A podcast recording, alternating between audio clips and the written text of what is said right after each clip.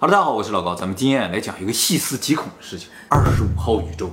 二十五号，对，这是一个实验的名字。一直以来，人类学家都在研究一个问题，就是人类作为一种动物，而且作为这个地球的主宰，它的命运将会怎样？为了研究这个事情呢，上个世纪六十年代的时候，美国著名的动物行为学家约翰卡尔洪就用老鼠做了一个模拟实验，来模拟人类的命运。他这个实验结果啊，在当时引起了不小的社会恐慌。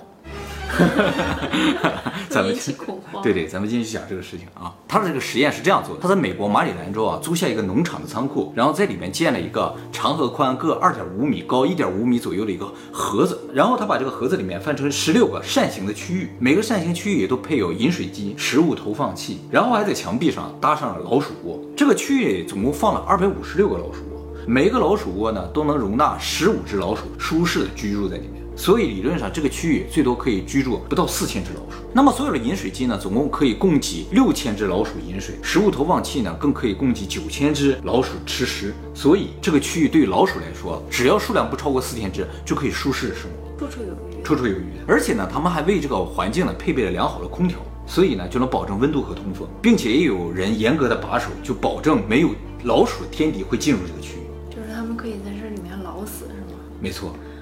为什么准备这么好的环境呢？就是为了排除所有外部环境对老鼠生活的影响。他就想看这老鼠在没有任何不利的外部条件的情况下，究竟能发展成什么样子。那么实验环境准备好之后呢，他们就挑选了四只公的、四只母的，总共八只非常健康、非常年轻的老鼠呢，放进去。四对儿吗？四对儿，哎，那不是跟诺亚一样？哎，没错。其实我觉得他在这个地方就是影射诺亚方舟。诺亚方舟最初就是上面有诺亚家八个人。四对儿，然后这些人呢，就是人类的先祖嘛。那这八只老鼠也就是人类的先祖了。所以就看看这八只老鼠怎么发展，就知道人类怎么发展。那么这个环境呢，对于八只老鼠来说，完全是天堂一样的存在啊。而这个天堂呢，就被称作二十五号宇宙。为什么叫二十五号啊？因为前面还有二十四个。关于那二十四个是怎样了，我们一会儿再说啊。那么这个实验是在一九六八年七月九号开始的，这八只老鼠呢就进到天堂里面开始生活，因为有无尽的粮食、无尽的水、有无尽的居住空间嘛，所以他们过得非常的爽。很快呢，在实验开始三个月后呢，第一窝小老鼠就诞生。小老鼠出生之后呢，它们也有很多的食物，所以呢，老鼠的数量迅速的增长。在起初的一年内啊，每两个月老鼠数量都会翻番。但是他们很快啊发现了一个很有意思的现象，就是他不是把这个实验区平均分成了十六个区域吗？老鼠其实是有领地意识，就是他们会占地盘。他们发现不同扇形区域内出生老鼠数量差距非常的大。按照他们的统计啊，二百五十天之内，多的区域内啊出生了一百一十一只老鼠，而少的只出生了十三只，差距这么大？对，也就是说，在老鼠的这个世界里边，已经产生了超级大的家族和特别小的家族。那有什么后果？有的吃有的住，这个虽然小的家族也有的吃有的住，但是大的家族毕竟它会扩张自己领地，然后去抢夺更多的生殖权。哦，哎，母老鼠的话会更多的想和强大的家族的公老鼠结合，然后它们就会越来越强大，而小家族就渐渐没落就消失了。其实就是一种阶级的产生。那么大家可能听说过一种说法，就是说我们现在这个世界存在非常严重的贫富差距。但其实如果从今天开始把社会上所有的财富平均分配到每个人手里，用不了多久就又会产生贫富差距。其实跟这个道理是有点类似的，都是由于个体差而产生。只不过老鼠这个环境里面，他们是够吃够住的，所以就好像钱还是一直保持均等的。但也会由于个体的差而造成，就是弱的老鼠终究它们渐渐渐渐就要消失，而强的老鼠的家族越来越大，领地也就越来越大。那也对，自古以来都是这样。是啊，嗯，有权有势的就更强大的家族，它就有更多的子嗣的感觉，是吧？哎，交配权。有可能是，哎，所以啊，只要有社会的存在，财富的不均衡就是一种必然。可以要接受这种必然吗？只要有人的社会，就一定会有。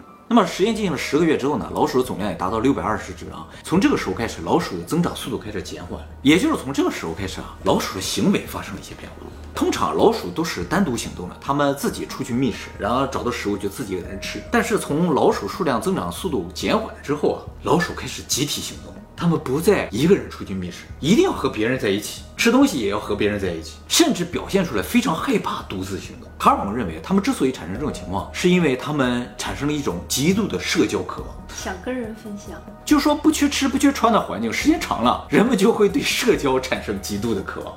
呃，无聊嘛，是吧？然后又过了八个月，也就是说，整个实验进行了一年半左右的时候呢，老鼠数量达到了最多两千两百只。从那之后呢，老鼠数量就开始下滑。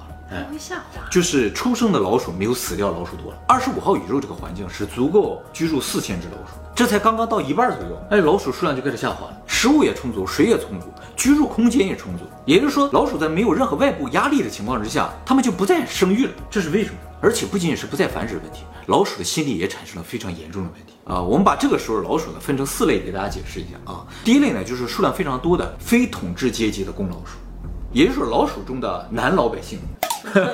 哎，这些公老鼠呢，开始大量的聚集到整个实验场地的中心。通常啊，老鼠是不到这个区域去的，因为这个中心的部分呢，是所有地盘的交界处，在这个地方比较容易有纷争，而且什么也没有。但是这些无所事事的公老鼠们，就纷纷聚集到这个地方，趴着不动，干什么？梳梳自己的毛，然后在那睡觉。睡醒了之后，就到边上去吃点东西，喝点东西，然后回来继续梳毛睡觉。而且呢，他们对其他个体也完全没有兴趣，不和其他任何人进行交流。只是静静的待在那儿发呆啊，梳毛之类的。但他这种发呆啊，有一点恐怖的，就是如果一旦有个其他老鼠打扰到他，踩了一下他的尾巴，他就会疯狂的攻击那只老鼠，咬它。而更奇怪的是，被咬那只老鼠啊，就会躺在地上不动，任由它咬，也不逃跑。等它咬了一阵子，把它咬了浑身是伤之后，这只老鼠就回来继续趴着。而被咬的老鼠呢，爬起来之后，找到一个地方也趴着不动。很恐怖是吧？而这个被咬的老鼠啊，其实也不是总是受害者，它趴着不动啊。一旦有人踩到它的尾巴了，或者打扰它的安宁了，它也会成为攻击者。所以时间长了之后，这个场地里老鼠啊就明显两极化。有些老鼠它每天不动嘛，吃饭、睡觉、梳毛，所以就会非常的漂亮。哎，这个卡尔洪叫这些老鼠叫做美丽的人呢。而有些老鼠呢，就经常被咬，所以浑身是伤。那么按照卡尔洪的说法呢，就是这些老鼠都变得非常的木讷，没有生活的动力，而且呢，充满了隐形的暴力。就是你不是打扰它，它就是很老实，还很可爱。你一旦打扰它，它就疯了。那你有时间杀人犯一采访他，邻居不都说平时是个可好的人吗？啊，有点类似这个情况啊。那这些是公老鼠，然后我们再来说一说母老鼠的情况，就是第二类没有在哺育的母老鼠。换句话说，就是老百姓的女老鼠。没有哺育的都是老百姓，对，哺育的就不是老百姓。对，哺育子嗣的这些母老鼠啊，都在统治阶级之中，他们负责整个家族的繁育的工作。没有哺育的母老鼠就是没有功能性的。这些母老鼠和我们刚才说的公老鼠啊，表现一些非常类似的情况，就是他们对生活也没有什么动力，然后也不交流，很木讷，每天就给自己梳毛。就出现一些很漂亮的母老鼠。没错，对啊。但是呢，它们不会像那些公老鼠一样聚集在场地的中间，他们会躲在窝里边。就说这个场地四周有很多老鼠窝嘛，它们都藏在窝里边，也不跟别人交流。而且呢，这些母老鼠呢是不会相互攻击的，就是你踩到它，它也不会攻击你，没有攻击性啊。那么这些漂亮的公老鼠也好，母老鼠也好，它们呢都表现出非常的自恋，它们对异性是完全没有兴趣，甚至会远离异性，有异性靠近，它们就咬它，排斥异性，排斥异性啊。第三类呢就是统治阶级的公老鼠。这些公老鼠呢是地盘的守护者啊，这些处于统治地位的公老鼠，也开始对生活失去兴趣，并且失去了地盘的意识。他们不再保护地盘，他们和普通公老鼠一样，也找个地方趴着去了。问题最严重的就是第四类正在哺育的母老鼠，它们呢原先是统治阶级这些公老鼠身边的生育能力非常强的一些老鼠，由于统治阶级的这些公老鼠保护地盘的这公老鼠不存在了，这些母老鼠变成了地盘守护者。哎，他们呢开始攻击那些侵入他们地盘或者靠近他们巢穴的那些老鼠，而且它这个攻击性啊，后来变得越来越严重，甚至开始攻击自己的孩子。攻击它干什么？就发泄。哎，与此同时，这母老鼠的生理周期也出现严重问题，它们不再能够怀孕，也不再能够生出小老鼠。他们发现有些母老鼠怀孕了啊，怀孕之后他们会自己把它消化掉。这也能？哎。为什么能够做到这一点不知道，真的，哎，就从身体生理的角度，就抑制自己生出小老鼠啊，太神奇了，哎，那么即使生育了孩子的话，他们也不会去养育它，就把它遗弃掉，而被遗弃掉的小老鼠呢，就会被其他老鼠吃掉，不是有充足的粮食吗？这就是特别奇怪的地方，即使有充足的食物，也会出现老鼠吃老鼠的情况，就是到后面发展严重了，就是老鼠之间的相互攻击，也都会变成相互吃。老鼠不是吃大米吗？而且更奇怪的事情还在后面，整个区域内出现了很多没有性别意识的老鼠，它们呢在发情期会任意的向任何年龄的、任何性别的老鼠求偶，不挑了，男女都行啊，男女都可以，老幼也都可以，一旦求偶不成，就会疯狂的撕咬对方啊，这样变得非常的暴力。那么整个实验呢，进行到不足两年半的时候呢，就已经没有老鼠怀孕了。从那之后呢，就只有老鼠死亡，所以整个老鼠数量迅速的下滑。当整个实验进行到一千七百八十天，也就是大概不到五年的时候，随着最后一只公老鼠的死亡，整个实验彻底结束了。二十五号宇宙呢彻底毁灭。那么整个实验进行了五年，老鼠呢从最初的八只，最多增长到两千两百只，最后边又到了零只。其实啊，当他们发现老鼠数量急速下滑的时候，一度啊有一个猜测啊，老鼠会不会意识到他们这个物种要灭绝，然后重新振作起来，然后开始生老鼠？事实上，这样的事情并没有发生。即使他们意识到他们可能要灭绝，也没有办法了，因为老龄化特别的严重。实验后半段的时候，只有老老鼠，年轻老鼠完全没有了。他们想有一点什么办法，也都没有办法。日本就是这样，日本就这样是吧？其实很多发达国家都这样。而且草食系男特别多，哎，没错，这个我们一会儿也会讲。打扮自己，对对对，没有什么兴趣，完全一样，对不对？哎，那么在一九七二年的时候，也就是这个实验还没有结束的时候呢，他们已经觉得这波老鼠快不行了，于是呢，就从这群老鼠当中拿出了几个比较年轻的公老鼠和母老鼠，然后放到另一个区域里边，一个很开阔的区域，这个地方没有什么东西打扰他们，但是他们发现这些老鼠也不会继续相互吸引或者交配了。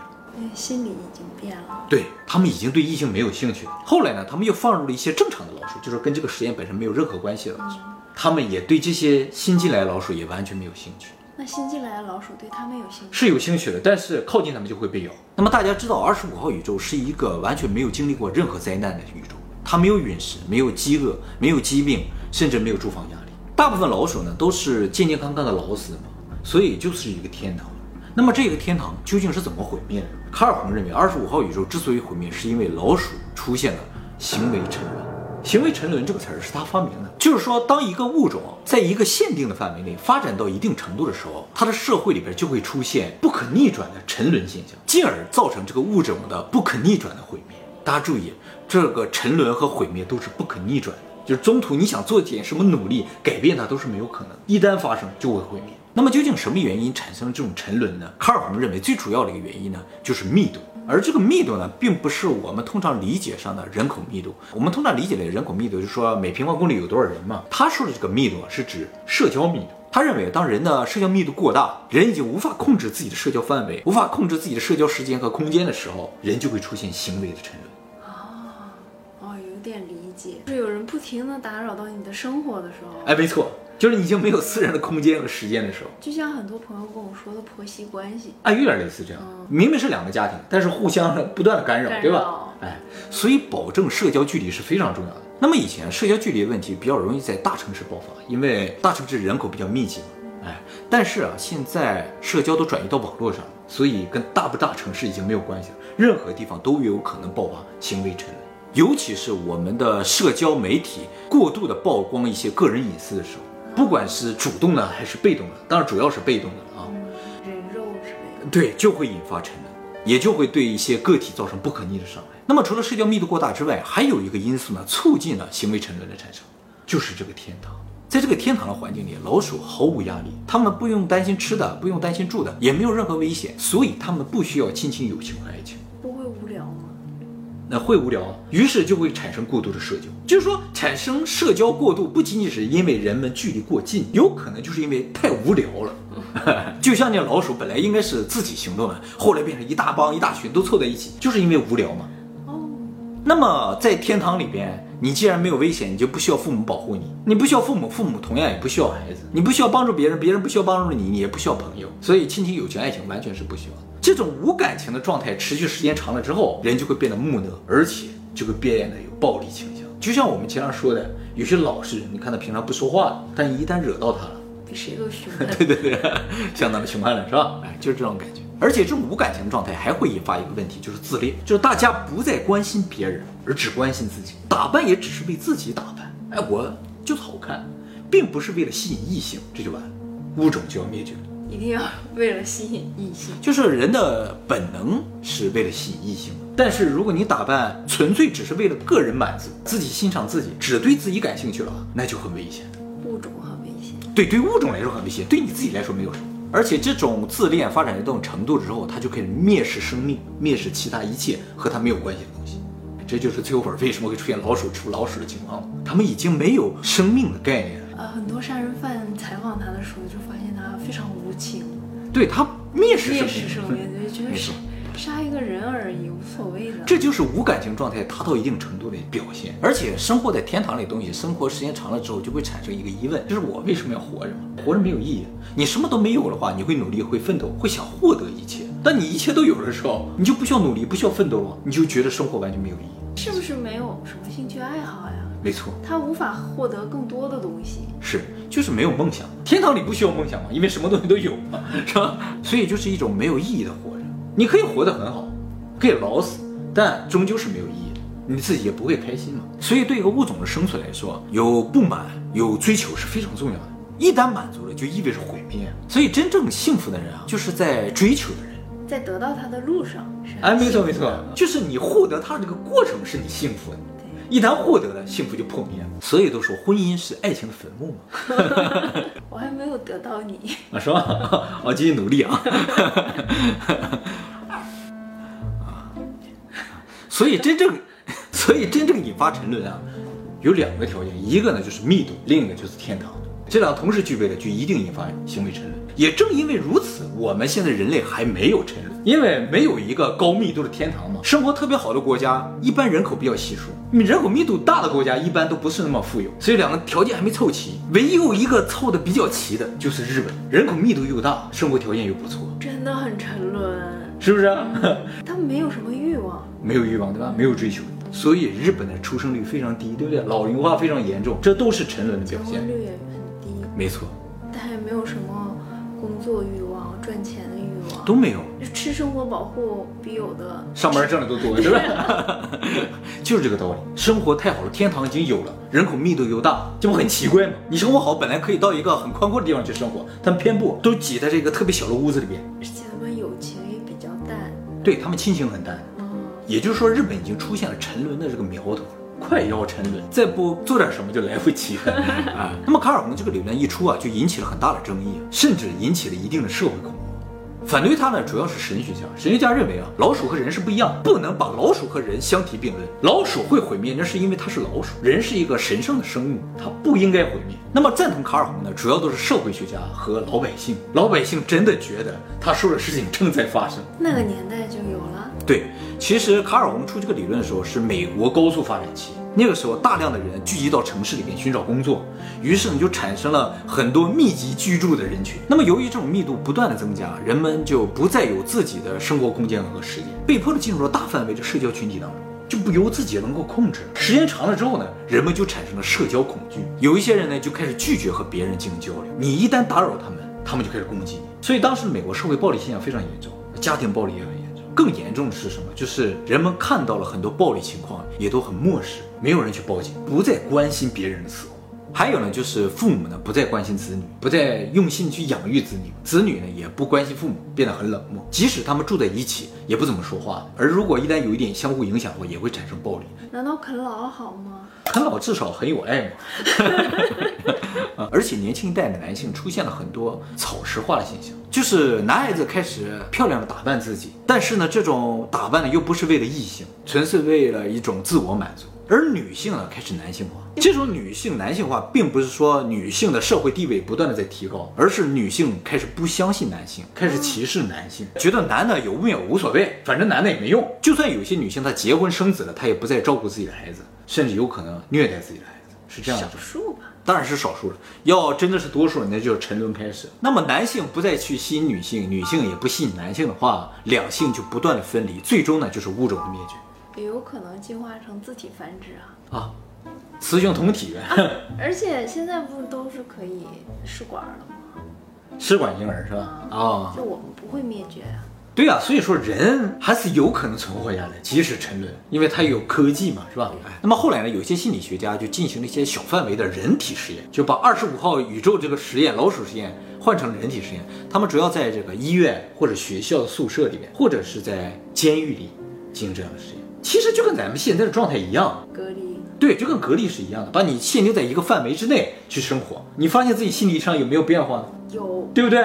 就是说，只要把你限定在一个范围内，倾向，对你首先是感觉到寂寞，拼命的想和别人进行交流，但交流多了之后，就可以产生无尽的空虚，我现在就不想和人交流，就不想交流了，对不对？好久没见朋友了。接下来就开始沉沦了。就变得不相信朋友，因为不知道他接触了谁。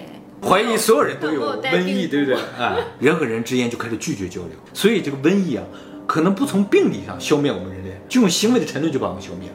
那么这些人体实验也都表现出了二十五号宇宙的一些特点，但是不会那么严重。最严重的就是监狱，监狱真的是个完美的二十五号宇宙。监狱里很多人就表现出来了木讷、精神异常，甚至暴力，然后最后还有自杀。所以从人权的角度来说，监狱应该提供更多的、更丰富的一些娱乐，啊不然的话就真的沉沦了。那么我刚才说了，这是二十五号宇宙嘛，啊，前面还有二十四个，而前面二十四个宇宙啊，都出现同样的结果，老鼠都毁灭了。只不过他们一开始做实验的时候啊，环境比较小，然后老鼠不到二百只就都死亡了，他们也不知道什么原因呢，就各种排除，最后呢，为了做一个完美的实验，设置了第二十五号宇宙，而就在第二十五号宇宙证明了行为沉沦的存在。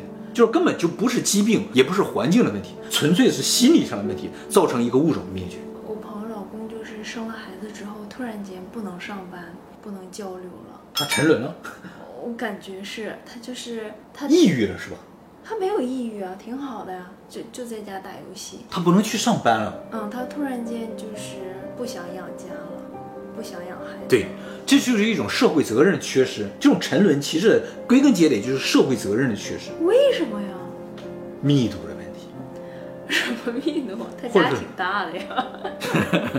不是社交密度的问题。可能有人很多人管着他，说他之类的，影响到他他的自己的生活，啊，确实有人说着他，管着他。是不是？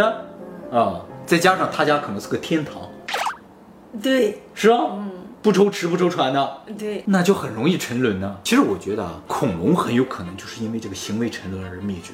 恐龙都沉沦了。对，就是我们在恐龙那个影片说，就是陨石毁灭恐龙几乎是没有可能的，因为陨石砸下来应该大家都毁灭嘛，怎么就恐龙毁灭？嗯，没有天敌。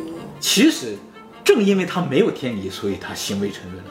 它在地球生活两亿年，而且它生活那个时候植物特别的茂盛，树都特别大嘛，它有的是吃的，百分之九十的恐龙都是食草的，它不愁吃不愁穿，也没有什么其他想要的东西。恐龙数量不断的增加，社交的密度越来越大之后，恐龙就产生了沉沦，恐龙已经不再生恐龙蛋，恐龙就灭绝了。生的恐龙蛋孵不出来了。对，其实有一个猜测，就是说当初恐龙是得了什么病毒，造成它不生恐龙蛋，或者恐龙蛋孵化不出来了。其实根本不需要病毒，也不需要陨石，只要行为沉沦就可以，它自己就能把恐龙蛋消化掉。自行了断。那么如何才能避免行为沉沦呢？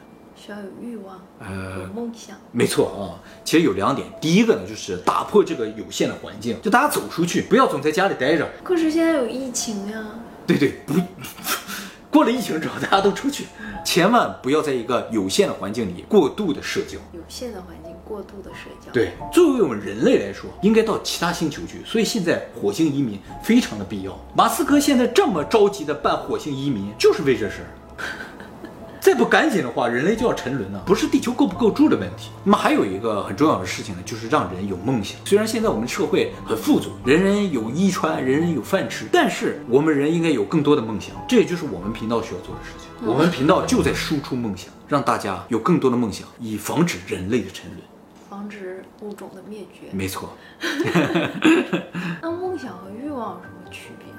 欲望通常说的就是人本能的动物性的表现出的一些东西，而梦想是相对来说，在这个欲望的基础上建立出来的一些美好的想象，更理性一些。根源是一样的，都从欲望而发。但是我们人毕竟是一个高等生物嘛，所以总是要控制欲望，追求梦想，不能控制梦想，追求欲望。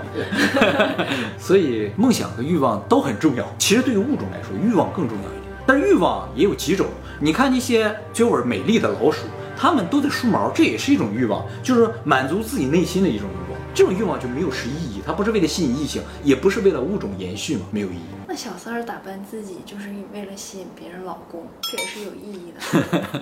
这对于物种来说是有意义的 但这是一种道德的沉沦。啊，没错，就是要么行为沉沦，要么道德沉沦，是吧？